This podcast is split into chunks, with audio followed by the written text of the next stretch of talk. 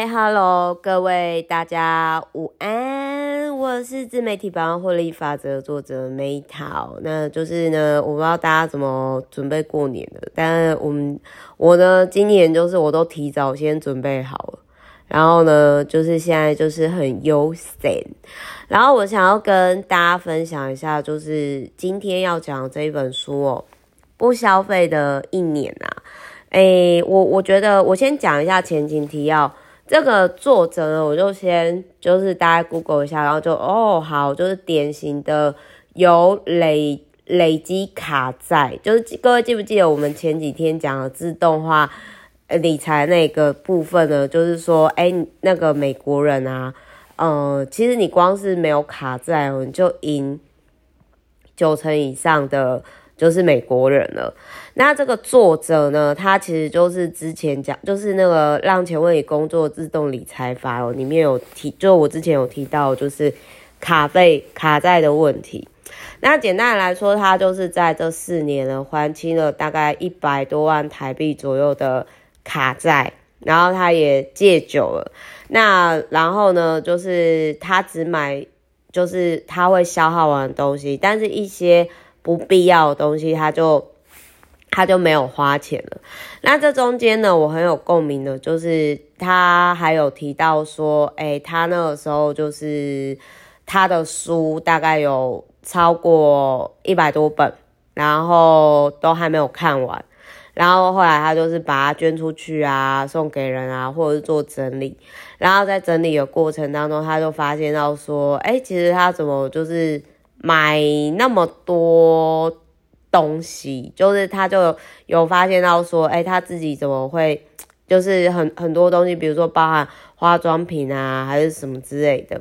那我这里哦，我想要跟大家分享的一件事情啊，就是我这边我想跟大家分享一件事情，就是首先呢，我想要跟大家分享我非常有共鸣的，就是，诶、第一个，第一个是我从来没有卡债的问题，所以我不是很能理解就是那个状况。因为有些人可能是他，就如同这个作者里面他提到说，他消费是他想要更好，或者是让人家看起来更好，就是要做给别人看嘛。那我那个时候其实我就看这中间的过程，哦，果然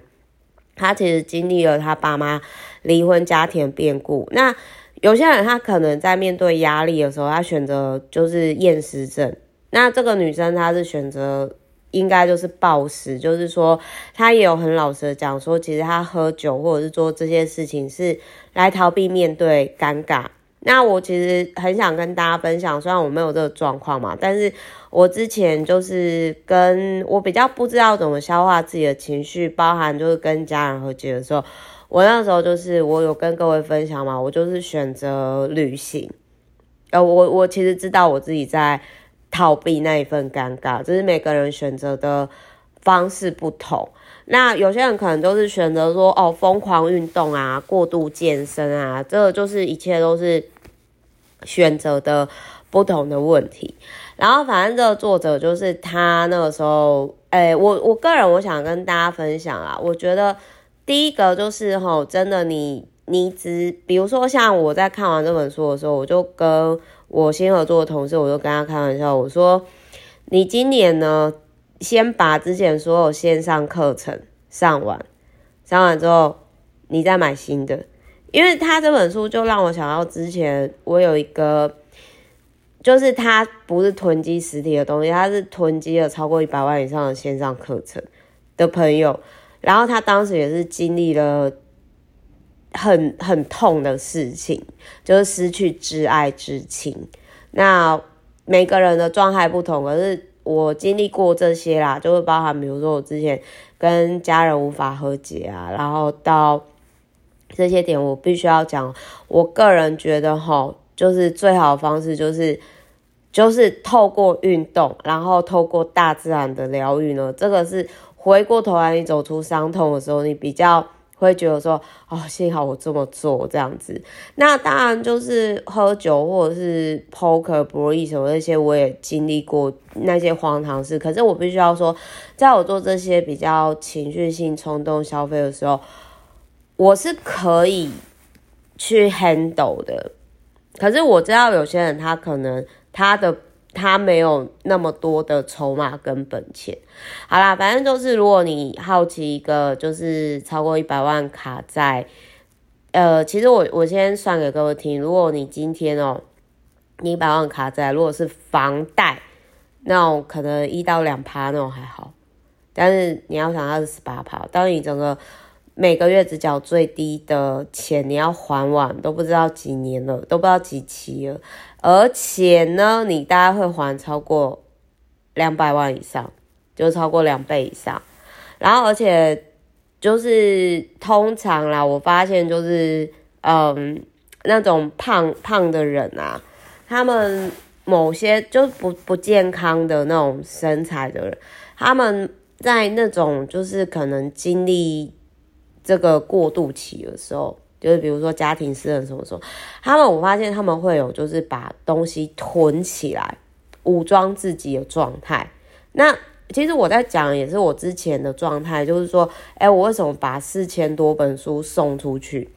就是那个时候我觉得不行，我要开始新的人生。我印象很深刻，好像那个时候就是，呃，我在大概就是说，呃，我我后来我决定说。就做完七周遇见对的人实作嘛，应该是差不多前后那种时候，我就真的觉得说好，因为因为我那时候就觉得我用知识武装我自己，可是后来我就发现到说，其实我已经知道够了，宇宙当中永远有我够的东西。我现在开，与其读万卷书，我我要行，呃，就是说我我觉得我应该要去验证我实作出的东西。我不 work。那他有提到说，就是，嗯、他反正他后来就是有提到说，他那个时候喝酒的时候遇到渣男啊，然后浪费时间、浪费钱，然后身材也走样啊。然后后来他分享他这一段过程，也是遇到一些酸民啊，比如说酸民就是会觉得刷卡很方便啊，还有就是他没有想要戒酒啊，就是有点这种就很像说，这种就很像说，当你在变好过程当中。你过去的那种坏朋友，他想要把你拖下，很像螃蟹一样，因为他不是真心希望你变好。那这种时候呢，就是要离那些人越远越好。那再还有就是这个女生呢，她后来她其实就是当然也有破戒的时候，可是我想要讲的是说，我觉得任何事情啊，你要可以长久的去做，你一定要有破戒日，就很像说，比如说前阵子我就是。感冒躺了，我一直到现在就是都还还是有流鼻水过敏啊。但是之前在躺的过程当中，我就不会想要逼自己说哦，我一定每天还是要走跑步或者是什么。相反的，我就告诉我自己说，哎，没有关系哦，我之后好的时候，我再把每天预定的 KPI 跑完。那因为我自己设定的 KPI 也很低嘛，就是我就比如说每天。比如说今天十号，我就是累计跑十次，那有跑我都觉得自己很好，就每天累计五千步到一万步，我觉得就够。那剩下比如说去健身房还是什么，我都会觉得说啊，我好棒哦，就是加分的。可是如果你今天都是用限制性的思维说，哦，我不可以喝这个，不可以做到什么什么什么，相信我，你会很痛苦。那痛苦的事情是没有办法持续的，就很像说我今天分享这些书，它是我的习惯嘛。啊，因为我就觉得说，我看完书之后，我一定要跟大家分享啊，我要输出啊。那当然，这中间过程我有遇到鼓励，比如说厂商的邀约，或者是说，诶，那个有人就跟我讲说，Meta，我觉得你其实是很用心的在分享。其实我相信这个是这个美国胖女孩作者，就是她，就是她戒掉卡在她戒掉酒过程当中，诶，这些人包含我去看她的网站。哦，我先跟大家分享一下，他就是他只有经营 IG，然后 IG 就 IG 就是几万人，然后他他的 IG 如果没有修图的话，真的跟他之前胖的时候，就是在 Google 演讲的时候，真的差很多。但我很佩服他在那个时候很胖，然后还充满债务，然后酒也没戒掉的时候。他还是去分享他的人生经历，我觉得这是一个很很相信自己的女孩。那她其实后来她就讲说，她说其实就是呃，她后来就是其实有提到说，达成财务目标并不需要赚很多钱。就是你的欲望，你如果只买，就是人真的需要的东西很少，但是想要的东西是很多。那他也有提到说，他其实到现在他还没有想清楚，他到底真正要的东西是什么。然后后来就渐渐开始走上，就是走上走上创业的路。然后他有提到说，虽然我不能停止。我阻止我爸妈离婚，也不能决定我家未来，但是至少我可以为自己的身材、为自己的财务负责。然后他说他也不会再对电脑，就是可能因为那些酸敏，然后就是开始哭泣呀、或者是落泪、落泪之类的。然后他也透过这样的，就是嗯，降低消费，然后告别了就是囤物症啊之类。我我觉得唯一的点就是，我觉得。呃，可以像 Tim Ferry，就是人生胜利圣经的，还有每天诶一天工作四小时的作者一样，他是男生，但他的做法，我觉得就是说，你可以偶尔破戒，就是比如说一个礼拜，比如说我们每每个礼拜都要休息了，那你总可能就是像机器人一样，那像我有尝试过啊，就是我如果太过养生、太过健康的话，我一定大概。最晚大概一季就会像像像我这一次这样，就大感冒，就是身体就是会好像排毒的过程吧，所以我会觉得说，好，比如说你真的很想吃零食，那你就一个礼拜有一天破戒日，那剩下的时间，这个是一个概念，就是说，相较于你你前天天不健康，可是你现在只有一个礼拜一天不健康，那一年总共有五十个礼拜，也就是说，你可能从过去的。哎，大概一百五十天降低成三分之一不健康，然后渐渐的降低，可能一个月只有一天。那我觉得这个是可以渐进式的。反正无论如何，我就是在这一本书上面看到，就是说他说，呃，不消费了一年，可是他为什么过去他会买很多东西囤积起来保护自己、武装自己，或者是说他为什么会过胖，为什么会酗酒？他只差没有嗑药或赌博而已，那原因就是来自于还是一样来自于人际关系。那我就觉得说这一本书你可以搭配《运动百优解》的这一本书去实作，因为《运动百优解》就是那个作者他是相较于这个刷卡刷爆的作者，其实他是我觉得是透过运动，甚至有点运动成瘾，就是可能会透过。天啊，就是我把自己操到爆，我去忘掉伤痛。那当然这是另外一个问题。那只是就是说这一本书看完以后，它就是记录它每个月的过程。那我会觉得说，如果你今天发现到说，哎，你有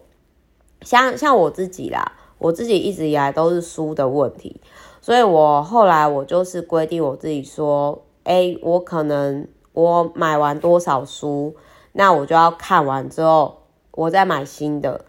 那不然我就不要买，或者是说，像我就是我也必须要跟各位分享哦，就是说，我像我现在的电子书啊，有快五百本，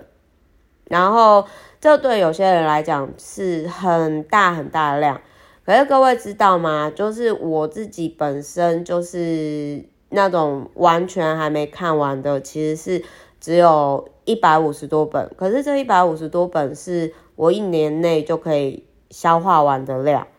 那我就打算说，在我没有分享完之前，我也就不会再买新的书了。那一样是新，比如说线上课程部分也是，就是说我大概其实就是抓一一季一个课程。那如果说我之前买的课程我没有真的完全看完，比如说像之前我有买淡如姐的。高情商说话课吧，那我真的有看完，那我就看完之后，我才决定再去买那个艾丽莎莎的课程。就是就是，我我建议大家就是说，如果我觉得他这本书有一个很棒的点，就是如果你今天你要买一个东西，你要先去想说有没有超你你想一个月，你真的去想一个月，就是说，诶，这本书呢，我我真的是学，比如说不是这本书啦，就是说，呃，这个东西，这个课程，我我觉得是可以超过五千块以上，你就去思考说，这个东西是否你你真的需要。那你去问自己说，一一个月，那一个月通常啦，你就会发现到说，哎、很有可能只是当下可能因为 MC 快来啊，荷尔蒙啊，还是什么的，就是你当下很想要很想要一个东西，然后后来你会发现到说，嗯，其实你并没有那么需要。那你如果说就有点类似说，你问自己说，真，这我觉得。这本书最重要的是，他就问自己说：“你昨天就需要这个吗？如果没有的话，你等一个月。那如果你你昨天就有需要这个东西，你可以用借的或租的吗？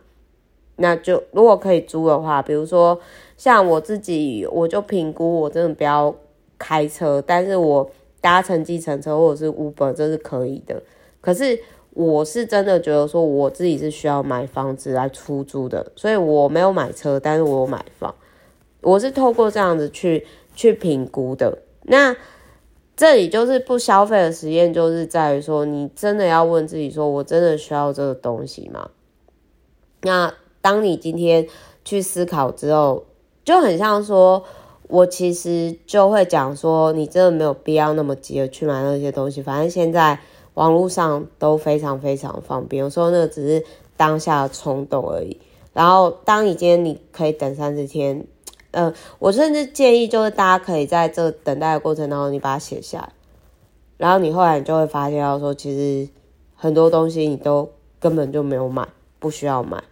所以绝对不要在当下马上冲动消费。甚至我之前还遇过那种，就是健身房教练啊，就是哦。